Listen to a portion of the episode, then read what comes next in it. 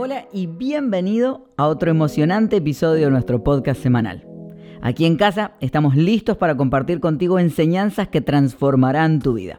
Soy Ezequiel y junto con mi esposa Marce lideramos esta increíble comunidad que se llama Casa. A partir de ahora tienes la oportunidad de ser parte de este movimiento. ¿Cómo? Es simple y valioso. Puedes apoyarnos con solo 5 dólares al mes a través de suscripciones en Spotify y Apple Podcast. ¿Qué ganas a cambio? Muchísimo. Además de nutrir la visión de casa, recibirás el regalo de 5 oraciones guiadas exclusivas cada mes.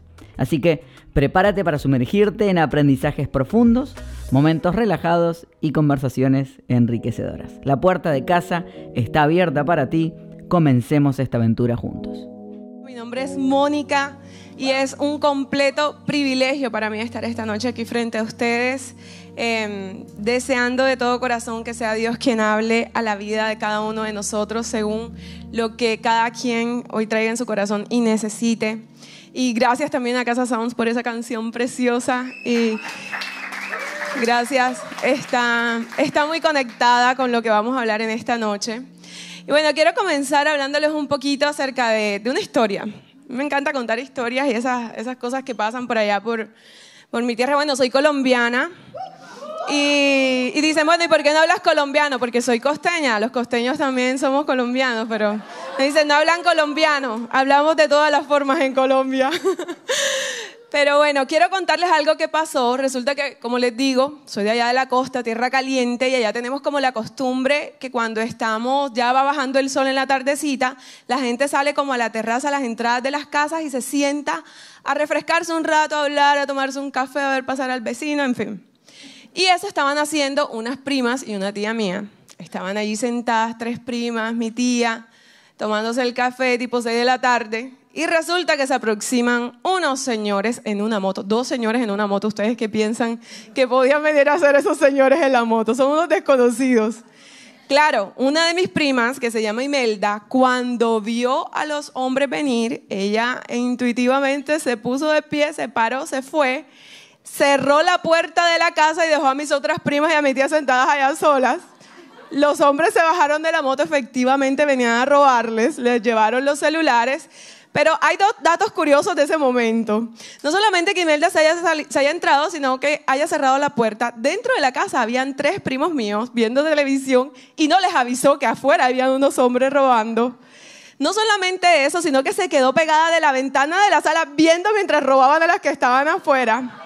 Y peor aún, la única que no tenía celular para que le robaran era ella.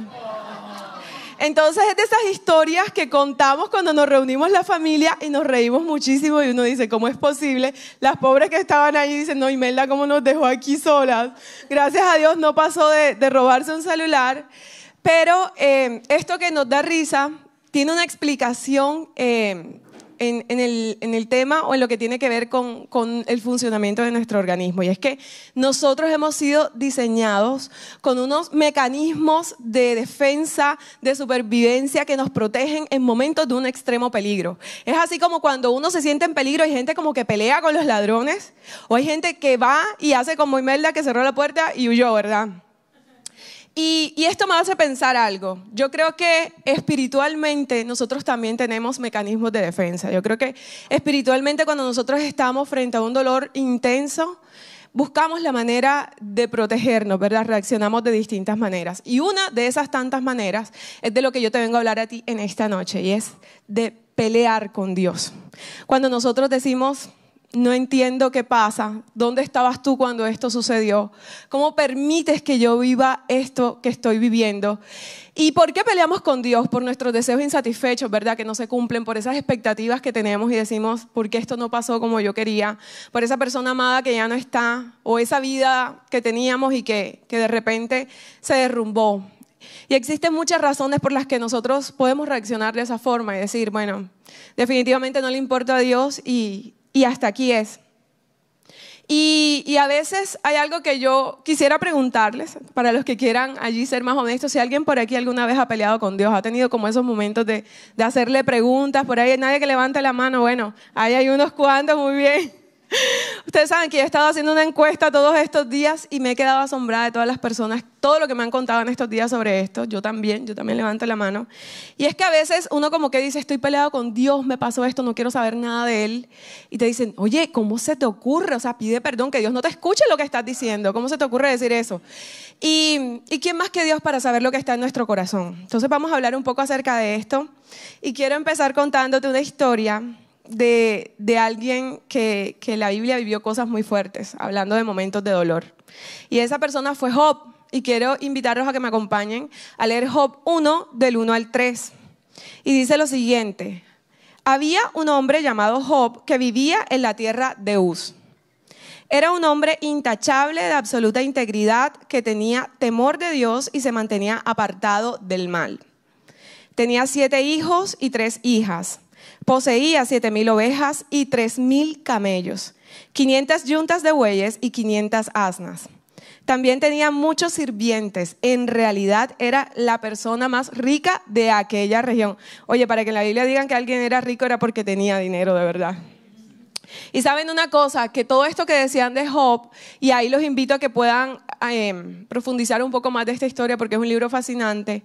Algo que ocurrió en la vida de Job era, primero, que era un hombre íntegro, íntegro con su esposa, con, sus empleados, con su familia, eh, con la comunidad. Era un hombre que era reconocido por ser íntegro. Y resulta que Job vivió lo que son las tres peores tragedias que una persona puede vivir en su vida. Y esas tragedias fueron, la primera, perdió todo lo que tenía. Un día llegaron los asaltantes, se robaron todo, por allá estaban unas ovejas, cayó un fuego del cielo, un desastre natural, todo lo perdió. Inmediatamente le llega esta noticia, llega otra persona, un sirviente, y le dice, si supieras, acaba de pasar una tragedia, Job. Imagínate que tus hijos, el mayor, estaba haciendo una fiesta en su casa, todos tus hijos estaban allí, vino un viento muy fuerte y tumbó la casa como, como un huracán y no sobrevivió nadie. Sus diez hijos murieron ese mismo día. Y como si fuera poco, resulta que, que Job también pierde la salud. Y dice la Biblia que Job tenía el cuerpo lleno de llagas, desde la coronilla de la cabeza hasta la punta de los pies. Imagínense ustedes estas tres situaciones de lo más difícil que puede ocurrir. Y de repente por ahí hay gente que dice, bueno, Job nunca renegó, Job estuvo Claro, al principio en el capítulo 1 ustedes ven que Job dice, bueno, Dios dio, Dios quitó y, fue, fue fuerte, pero esa fue su reacción. Pero a medida que el libro de Job va avanzando, Job se va desatando, él ahí va soltando toda la rabia y Job sí pelea con Dios, Job pelea con él y hay muchas cosas que... Y, y cuando hablo de pelea me refiero a expresar, a decir el por qué no entiendo, como cuando uno está ahí discutiendo y dice, no, no, no, no yo no puedo entender esto que está pasando. Y vemos en Job 7 más adelante, Job 7:16. Y dice Job lo siguiente, odio mi vida y no quiero seguir viviendo déjame en paz durante los pocos días que me quedan. Y más adelante dice, ¿por qué te has ensañado conmigo? ¿Cuántas veces algunos de nosotros hemos sentido eso? Como que uno le dice a Dios, ¿por qué te has ensañado conmigo? A veces cuando el año se está acabando, vemos esa, esos reels que dan risa, que comparte en Instagram, donde dicen, bueno, Señor, te voy a pasar la lista de otros guerreros que no sea yo solamente, porque hay más gente. Y yo creo que algo así es como lo que se expresa, como, como decir, em, ¿por qué te ensañas conmigo? ¿Por qué me tienen que pasar a mí todas estas cosas? Y en ese momento se encontraba Job. Y algo muy especial para mí que les voy a compartir en esta noche es lo que fue una pelea que yo tuve con Dios y, yo le llamo a eso eh, los 14 peores días de mi vida. Y le voy a abrir mucho mi corazón en algo que, que, para mí ha sido difícil y creo que es la primera vez que, que estoy compartiéndolo de esta manera. Yo les quiero contar, ahí para que no, para que no me dejen sola, y bueno, no es la única que anda peleando con Dios ahí, bueno. Em, yo les cuento que 23 de diciembre, se lo voy a decir así cronológicamente, 23 de diciembre de 2021 en la noche. Se supone que está uno como en vísperas de fiestas, alegría. Y yo estaba orándole a Dios, ya mi hijo eh, estaba durmiendo, yo tengo un hijo de 10 años, estaba dormido y yo estaba llorando pero a mares. Yo derramaba lágrimas y le decía a Dios, ya no puedo más, no puedo más. Estaba cansada, estaba agotada, pasando tantas situaciones. Físicamente estaba agotada, mentalmente, en todo sentido yo decía, estoy cansada, cansada, no puedo. Y fue como ese derramarle mi corazón a Dios esa noche y uno se va a dormir como con la esperanza de mañana va a pasar algo. Y sí pasó algo, porque quiero decirles que al día siguiente em, mi hijo se levantó con una complicación respiratoria y cuando lo, tengo que llevar de urgencias al, al hospital, lo primero que me dicen es, él es COVID positivo. Resulta que mi hijo es un paciente de alto riesgo. Algo que él no le podía pasar era tener COVID. No podía. Él una gripa común y corriente no le podía dar, menos darle COVID. Y cuando a mí me dieron esa noticia, que él, que él estaba positivo en COVID, era como decir, o sea, en mi mente pasó como COVID, muerte, él no va a aguantar. Y yo me derrumbé en ese momento y si les puedo describir cómo me sentí yo ahí, yo me sentía como esa persona que le han dado muchos golpes y la tiran al suelo y después que está en el suelo le rematan con un palo. Así yo me sentí. Yo dije, o sea, ¿dónde estabas tú? Y me empiezo a llenar de esta rabia y de este enojo contra Dios. Y yo le decía, o sea, ¿qué era lo que yo te estaba diciendo anoche? No me entendiste lo que te estaba diciendo. O sea, te estoy diciendo que no puedo más ¿Y cómo viene a suceder esto? Esto para mí fue horrible y yo les digo fue una rabia, un miedo, una angustia por la vida de mi hijo. Y bueno, él ingresa a cuidados intensivos esa noche. Y resulta que mientras estábamos allí, fue un amigo de aquí de la iglesia quien nos llevó al hospital y yo le digo, no le vayas a avisar a nadie que estamos aquí, quiero que la gente pase su Navidad tranquila, no quiero que la gente esté pendiente hasta el día siguiente, pero no me hizo caso. Lo primero que hizo fue llamar a Marce y contarle a Marce que el niño estaba en cuidados intensivos. Bueno, Marce me llama esa misma noche y antes que yo creo que Marce me dijera palabra, yo le dije, Marce, no quiero que me digas nada de Dios, no quiero que me des promesas, no, quiero que me des consejos, em, no quiero saber nada. O sea, lo que yo menos quería era que me dijeran un consuelo, una palabra. No había nada que a mí me pudiera consolar. Y Marce me dice, tranquila, Moni, no pasa nada, eh, dime qué necesitas, qué puedo hacer. Y, esa fue nuestra conversación esa noche. Y aquí yo quiero hacer un paréntesis porque quiero mencionar algo que, creo yo que es muy importante y es el derecho que tienen las personas cuando están en esos momentos a desahogarse. Porque sabes algo, cuando tú te cierras esa puerta con Dios, ¿con quién hablas tú? con la familia, ¿verdad? Con los amigos, pero hay de que uno se encuentre el que no es. Entonces resulta que si nos vamos a la historia de Job, él le pasó lo siguiente. Job tenía tres amigos a los cuales le dedican bastantes páginas de ese libro, donde estos amigos dicen que viajan de otro país para consolarlo y acompañarlo en su pena. Pero nada más lejano que eso, porque miren que les saqué aquí un top 3 de frases de los amigos de Job, para que ustedes vean lo que, lo que ellos hicieron. Job enfermo, se le murieron los hijos, se quedó sin dinero, tirado así en el suelo como un animal diría. Y viene el primer amigo y le dice lo siguiente, Dichoso el hombre a quien Dios corrige, no menosprecies la disciplina. Imagínense ustedes pasando por eso. Va el segundo y le dice, si tus hijos pecaron contra Dios, Él les dio lo que su pecado merecía. Busca de Dios. Imagínense, cualquier parecido con la realidad es pura coincidencia, ¿verdad? Y el último dice, sin duda Dios te está castigando, mucho menos de lo que mereces. Deja de pecar porque asumió que Job había pecado. Y saben que la razón de Job no era ese todo lo que le estaba pasando. Y yo ahora no voy a entrar a explicárselos, porque es un libro complejo, es un libro eh, que hay cosas que yo tampoco entiendo, entonces ahí les dejo a ese para que le pregunten si le quieren preguntar. Pero vamos a enfocarnos en la pelea, vamos a volver a la pelea. Y resulta que estos amigos llegan y hacen eso. Y en este paréntesis que yo les estoy haciendo, me ponía a pensar cosas que pasaron durante esos 14 días que yo estuve con el niño, porque yo, aparte de la rabia que tenía, hay algo que sucede y, yo igual pido perdón porque de repente a veces yo también lo he hecho y son esas frases simplistas que le decimos a las personas en esos momentos de dolor. Y como que lo primero que se nos sale, ay, tú eres fuerte. No, no, no, no. Eso no es un momento de decirle así. Ustedes saben que a veces cuando uno está pasando ese momento y dicen, tú eres fuerte, es como quien dice, resuelve lo que tú puedes. Como que te deshumanizara, como que tú vas como a desahogarte y te dicen, eres fuerte. Ah, bueno, entonces soy guerrera de Dios, ¿verdad? Entonces, eh, guerrera de Dios, tú vas a poder, todo va a estar bien. Y van y te mandan Filipenses 4:13, todo lo puedo en Cristo que me fortalece. Y saben una cosa, todo esa frase, nada más cierto, la amo, me encantan esas promesas, las necesito y me han levantado en muchos momentos.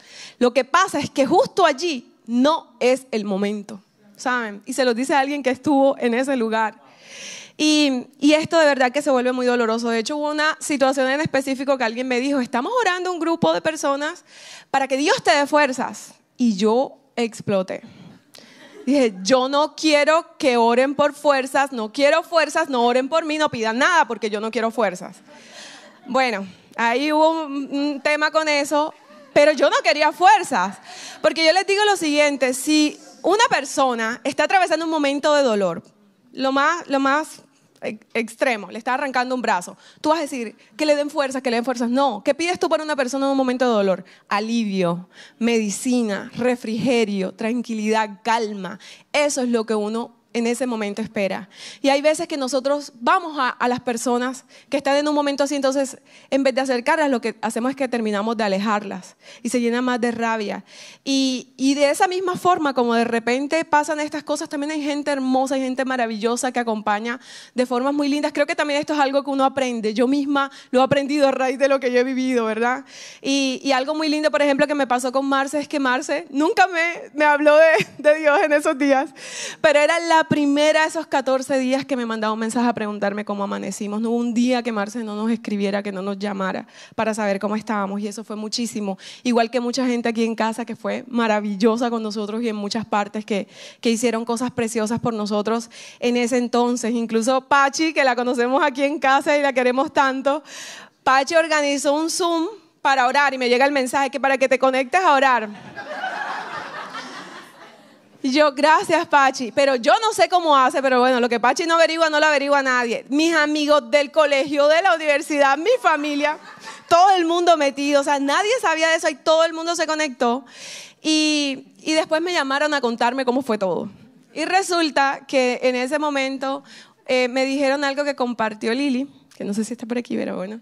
Ella dijo algo muy lindo y, que yo lo sentí ahí donde estaba, aunque yo no la escuché. Y ella decía, mira, hay personas que nosotros estamos aquí orando por Mónica, pero hay cosas que Dios puede hacer, pero hay cosas que nosotros podemos hacer. Y son esos momentos cuando tú dices, hay personas que oran por un milagro, pero hay personas que son un milagro.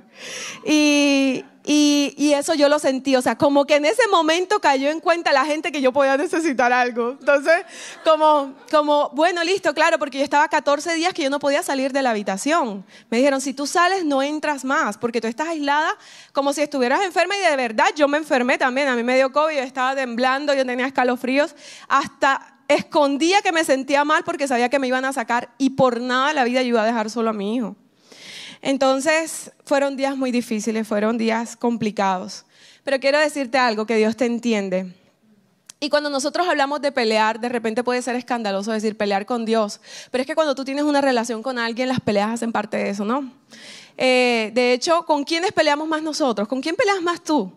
A veces con la gente que más amamos es con la que más discutimos. Y, y, pasa eso también en parte porque tenemos tantas expectativas de las personas que amamos que lo mínimo que nos haga nos duele. No es lo mismo que nos haga algo una persona de la calle a que es alguien que amamos mucho. Entonces esas cosas nos mueven demasiado. Pero cuando nosotros nos llenamos de ira y enojo, si somos capaces de entender que esto puede ser una forma de nosotros expresar lo necesitados que estamos, que esto nos lleva a decir, esto es lo que yo estoy sintiendo. Quizá podemos encontrarle algo positivo a todo esto. De hecho, em, si hablamos del enojo, lo que yo sentía de rabia, traducía en, Dios, yo no te importo.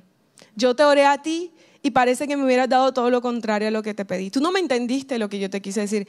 Dios no me entiende, yo no le importo a Dios. Yo estoy aquí en esta vida como, como sea. Como decía Job, bueno, que ya me muera yo y esto se acabe. Y resulta que, que en estos momentos cuando nosotros tenemos estas situaciones con Dios, primero yo creo que se vuelven esos momentos de hablar con Dios tan honestos, como que no nos guardamos nada. Y, y hay algo importante de entender si tú eres capaz de resolver ese conflicto, y sea con, las personas que te rodean, sea con Dios, si tú eres capaz de resolverlo, tú vas a llegar a un nuevo nivel de intimidad con Dios que tú antes no conocías. Aunque parezca, tú dices, ¿cómo va a salir esto de una pelea? ¿No te has dado cuenta que hay veces que cuando tú peleas con alguien que quieres mucho y las cosas se resuelven como que se le empiezan a llevar mejor? Como, ah, ya yo sé que esta persona tal cosa no, por ahí no es. Y nos vamos conociendo y vamos llegando a un nuevo nivel de intimidad. Y eso pasa con Dios. De hecho, se dice que para resolver un conflicto es importante que ambas partes expresen sus puntos de vista. Pero ¿saben qué pasa? Y, no lo juzgo para nada, pero hay personas que se sienten tan heridas por cosas que han pasado que le cierran la puerta a Dios, le hablan, pero no se dan la oportunidad de escucharlo. Y puede ser que de repente aquí hayan personas que están aquí sentadas, que están aquí conectadas, con un dolor y un porqué para Dios. Es decir, no entiendo. Y, y en estos momentos donde nosotros decimos, Señor, ¿qué pasa? Y, y, no tengas la menor duda que Dios te va a responder, no tengas la menor duda que Él tiene algo para decirte. Y esto fue lo que le pasó a Job. Porque llega un momento en donde Job empieza a expresar todo ese dolor, toda esa rabia que siente. Y, y es que es hasta ese momento donde él está enojado de verdad, donde Dios dice, ok, vamos a hablar entonces. Aquí aparece Dios y vamos a hablar. Tú me preguntaste, Job le pregunta a Dios, ¿dónde estás? Y Dios le dice, bueno, me haces el favor, siéntate ahí.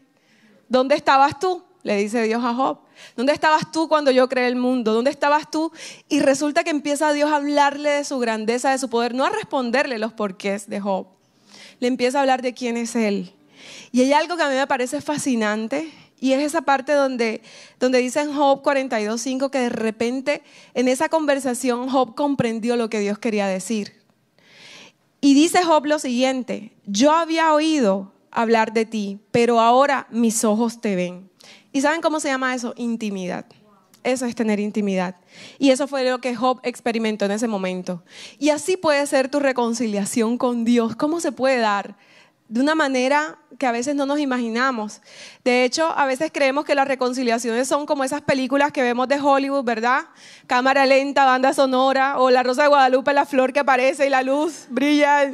No, a veces esas reconciliaciones con Dios terminan siendo un entendimiento suave y sutil que llega dentro de tu corazón. Y eso fue lo que Job pasó. Si yo te hablo de cómo a mí se me pasó esa rabia que yo tenía, yo les cuento que yo pasé 24 de diciembre, cumpleaños de mi hijo, 31 de diciembre y 6 de enero en el hospital. Salimos un 6 de enero. Yo estaba ya, que ya no daba con mi vida, ya salí por instrumentos, pero cuando, cuando yo salí de allí, yo decía, bueno, está vivo, me dolió, me dolió muchísimo y estaba dolida, pero yo decía, igual no quiero vivir sin ti. A pesar de todo, no quiero estar sin ti. Y alguien que yo le preguntaba eso me decía exactamente lo mismo. Me decía, esos días de pelear con él fueron oscuridad para mí. Y, cuando, cuando yo dije, yo sigo contigo a pesar de, me acuerdo de un, de un, artículo que leí en un periódico que se llama El Tiempo de Colombia, y alguien hablaba de, de, cuando uno pelea con Dios. Y él decía, pelear con Dios es como pelear con el cajero del banco. Tarde o temprano vuelves con carita de yo no fui Serio pero amable, ¿cierto? Eso es como cuando uno se pelea con alguien, uno está digno todavía, como que te hablo pero estoy seria, todavía estoy dolida. Y creo que ese fue el proceso que yo viví con Dios. Yo estaba como pasito a pasito, ese enero yo lo viví muy lento, creo que a mí me volvió a ver todo el mundo por allá para el cumpleaños de Gonza. Y, y yo estaba en ese proceso, pero se fue dando poco a poco. Así puede pasar. Y ya para cerrar quiero decirte lo siguiente. Yo no pretendo ni quiero ser como los amigos de Job. Yo no quiero hablarte palabras simples que yo no entienda. No vengo aquí ni a juzgar ni a decir esto de paso por X o Y razón, porque créeme que yo he estado allí y no pretendo hacer eso. Quizá tú tienes muchos porqués en tu cabeza, de cosas que han pasado, heridas que tú tienes en tu corazón, que tú dices, yo necesito una respuesta. Créeme que yo también tengo muchos porqués. Pero mi deseo para ti en esta noche con este mensaje es darte consuelo. Ese consuelo que hubo personas que en ese momento a mí me lo dieron y que hoy con todo el corazón yo se lo he pedido a Dios que yo quiero poder llevárselos a ustedes, que Dios me pueda usar para llevárselos a ustedes. Y hubo algo que, que a mí me, me dieron eh, de regalo, un libro que se llama Cuando lo que Dios hace no tiene sentido. Y ese libro me dejó algo que yo se los quiero regalar. Yo creo que eso que yo leí allí me salvó de, no perder la cordura en todo ese tiempo. Y es que el libro dice algo, ojo que no lo leí esos días, ya lo había leído hace mucho tiempo, pero, pero ese libro dice lo siguiente, que abras un archivo en tu mente que se llame lo que no puedo entender. Esas cosas que tú no puedes entender. Y ese archivo en tu mente tú vas a guardar todos esos porqués. Tú vas a guardar todas esas cosas que tú dices, ¿por qué? ¿Por qué permitiste? ¿Dónde estabas? ¿Por qué no hiciste algo? ¿Por qué si tú todo lo puedes? ¿Qué pasó? ¿Qué pasó conmigo? Eh, se te salió de control lo que yo estoy viviendo. ¿Dónde estabas? Y todos esos porqués, guárdalos allí. Y quizá tengas la fortuna de que esas preguntas te sean respondidas pronto. Pero puede ser también que esas preguntas Dios te las responda en el cielo. Y como dice Marce cuando, cuando nos los mensajes, que en el cielo todo es redimido. Y ustedes saben que les voy a contar algo que yo me imagino muchísimo. Y es que mi hijo tiene una condición médica que dentro de esos diagnósticos, bueno, el principal es parálisis cerebral y eso conlleva muchas cosas más. Y él, él no camina, él no habla. Y bueno, es el consentido y, lo amo con mi vida, pero son cosas que, que yo le pregunto a Dios, ¿por qué? Porque esos días de sufrimiento para Él, porque yo lo tengo que ver llorar, porque yo lo tengo que ver pasando cosas que ni siquiera yo en mi vida he pasado. Y Él es un niño. Él es un niño bueno que no le ha hecho nada a nadie. Yo me hago esa pregunta. Quizá ustedes también han hecho algunas de esas preguntas. Pero ¿saben qué me imagino yo? Que cuando yo esté en el cielo frente a Dios y yo le vaya a decir, ¿por qué? Yo no he terminado de abrir mi boca cuando ya Manuel va a salir corriendo a abrazarme. Yo creo que va a ser así. Y que de repente esos porqués que tú traes, ni siquiera los vas a tener que, que, que presentárselos a Dios. Yo creo que Él va a estar tranquilo ahí esperándonos y diciéndonos, tranquilo que aquí todo está bien. Y es algo que consuela mucho mi corazón quiero decirte algo que yo creo. Y si estos, esos días de dolor que yo te estoy contando van a servir para algo, espero que sea para esto, para decirte que yo no creo en un Dios que le manda tragedias a nadie. Yo no creo en eso. Si hay algo que me ha enseñado a mí entender el amor de Dios es porque yo creo que Él ha puesto su amor en mí para mi hijo. Yo digo, ¿cómo, ¿de dónde me sale este amor tan, tan especial que yo tengo por Él? Y, y hay algo, cuando Él estaba en el hospital, te voy a poner este ejemplo. Yo le tenía que agarrar el bracito a él para que le cogieran la vena, ¿verdad? Para que por ahí le pudieran dar las medicinas. Y él le duele eso, claro, él no quiere que le cojan la vena. Y él me recoge el brazo. Y aunque él no habla, él me miraba con unos ojos como, ¿por qué no haces nada? ¿Por qué me estás aguantando el brazo? Pero con todo, mire, yo les tengo fobia a las agujas y yo tengo que aguantar a mi hijo para que le cojan una vena llorando muchas veces. Y saben una cosa, que yo hago eso con todo lo que me duele, porque yo sé que lo que le van a dar a él lo va a sanar. Porque yo sé que eso lo va a mantener más tiempo conmigo. Y yo me imagino y quiero pensar que eso es lo que pasa con Dios que a Él le duele tu dolor, que a Él sí le está doliendo los momentos en que tú sufres. Él sí llora contigo también, así como cuando yo estoy agarrándole el bracito. Pero también pienso que hay cosas tan grandes que nosotros no podemos entender y no podemos ver. Mi hijo no puede entender por qué le están haciendo eso. Quizás nosotros a veces hemos estado en ese lugar y Dios también está allí sufriendo. Yo creo que es así. Y si quizá hay personas que están viéndonos y que nos están diciendo, de repente dijeron, no quiero saber de Dios, no quiero que me hablen de Él. Y no te sale decirle a Dios un te amo, un te quiero, porque estoy dolido por las cosas que me han pasado. Volviendo a, lo que te hablo de, de, mi hijo, él tiene muchas cosas en su cuerpo que, que no funcionan como de repente típicamente funciona el cuerpo de una persona. Incluso su espaldita está doblada porque sus músculos no lo pueden sostener. Pero quiero que sepas algo, no hay un defecto en el cuerpo de mi hijo. No hay una cosa que él tenga que me haga que lo, haga, que lo ame menos. Nada de lo que él tiene puede hacer que lo ame menos. Y yo le digo al día, te amo un millón de veces y él a mí no me lo puede decir. Pero eso no hace que lo ame menos. Y eso pasa con Dios.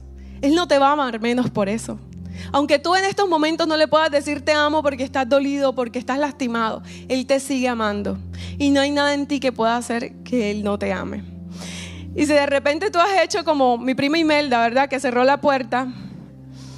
Yo quiero decirte que, que aquí podemos cuestionar cualquier cosa. Lo que no está en duda es el amor de Dios por ti. Porque Él dice que nada nos puede separar de su amor. Absolutamente nada nos separa de Él.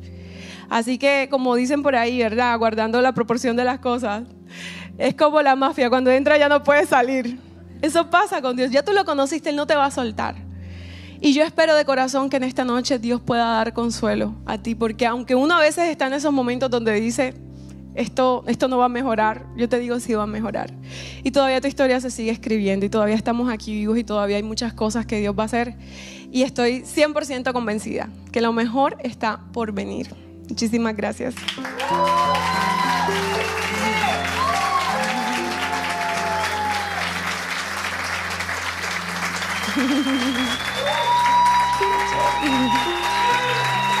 Muchas gracias.